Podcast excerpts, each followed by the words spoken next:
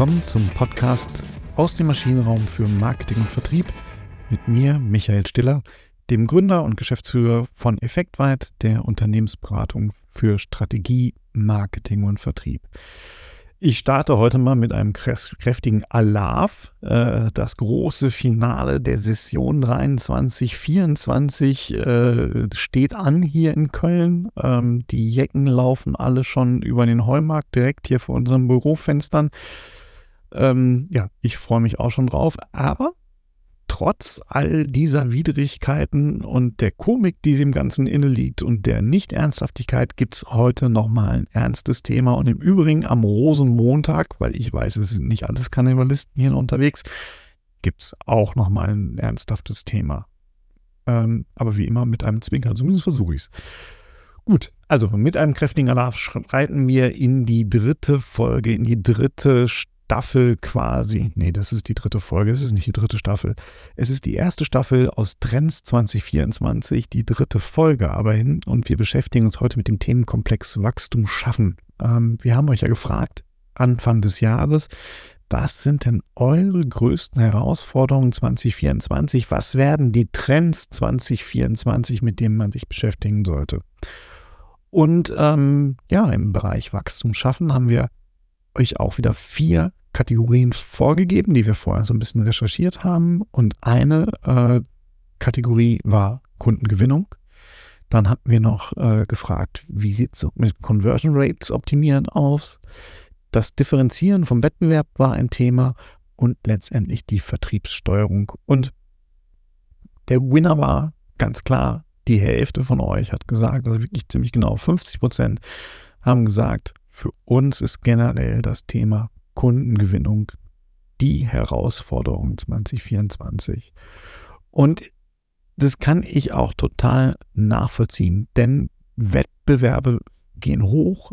Ähm, wir haben auch Situationen, wo wir große ja, äh, Produktionsketten haben. Wir leben es in der Energiewirtschaft, aber wir haben es auch in anderen Bereichen, wo einfach die Beschaffung deutlich teurer wird, wo wir ähm,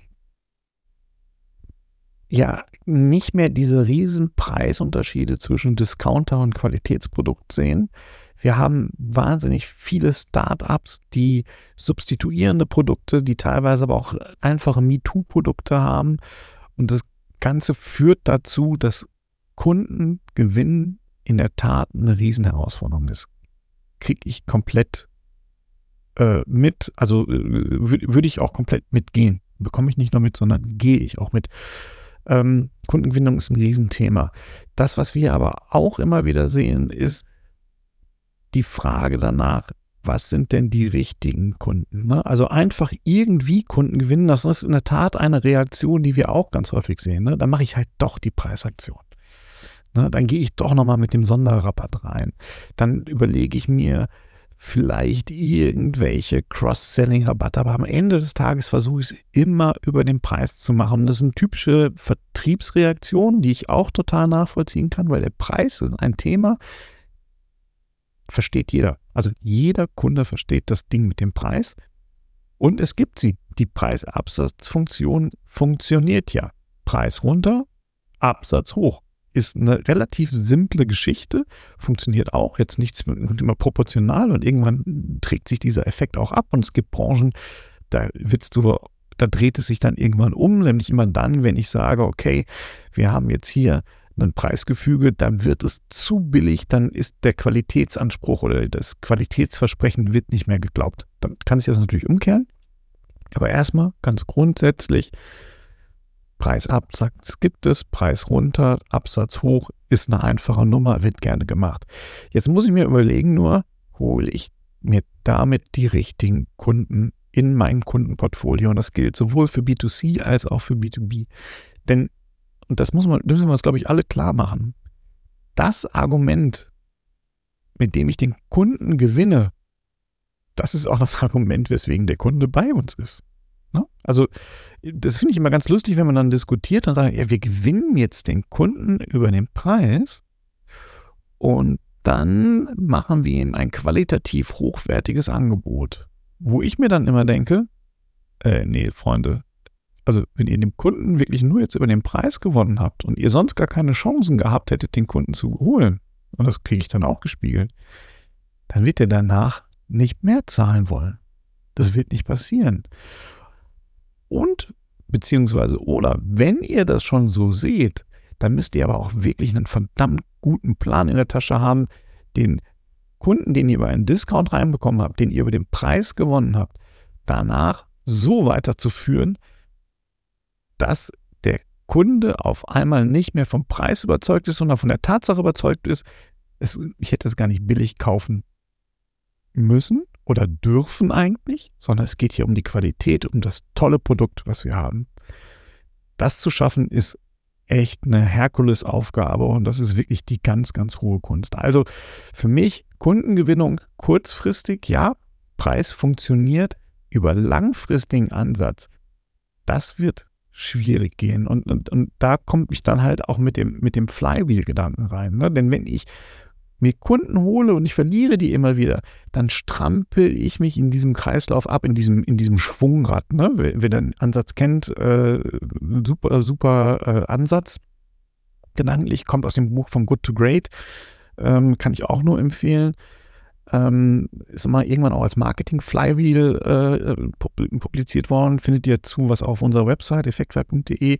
Aber der, der Grundgedanke ist, bei diesem Flywheel, ich hole Kunden rein mache die glücklich, weil das Versprechen, mit dem ich die reingeholt habe, auch genau das ist, was die erleben und die werden dadurch glücklich und dadurch kriege ich halt mehr Empfehlungen und brauche mich nicht mehr so viel, beziehungsweise auch weniger Kündiger und brauche mich gar nicht mehr so viel mit diesem Reinholen der Kunden zu beschäftigen, weil diese Schwungmasse dieses Rades immer größer wird und dadurch dreht es sich quasi auch ein Stück weit von, äh, ja, aus, aus eigener Kraft es ist kein Perpetuum mobile, ich muss immer ein bisschen anstupsen, aber ich muss halt nicht mehr so viel anstupsen, als wenn ich halt oben reinkippe und unten verliere ich die Kunden wieder, weil die irgendwann sagen, ja, pass mal, jetzt billig gekauft und jetzt kommst du mir mit so einem Folgeangebot, das ist total teuer, dann gehe ich doch lieber zum nächsten Billiganbieter. Den gibt es nämlich. Ne? Es sei denn, ihr seid absolute Kostenführer. Und wenn ihr totale Kostenführer seid, dann könnt ihr natürlich mit Billigangebot reingehen. So, ganz einfache Nummer.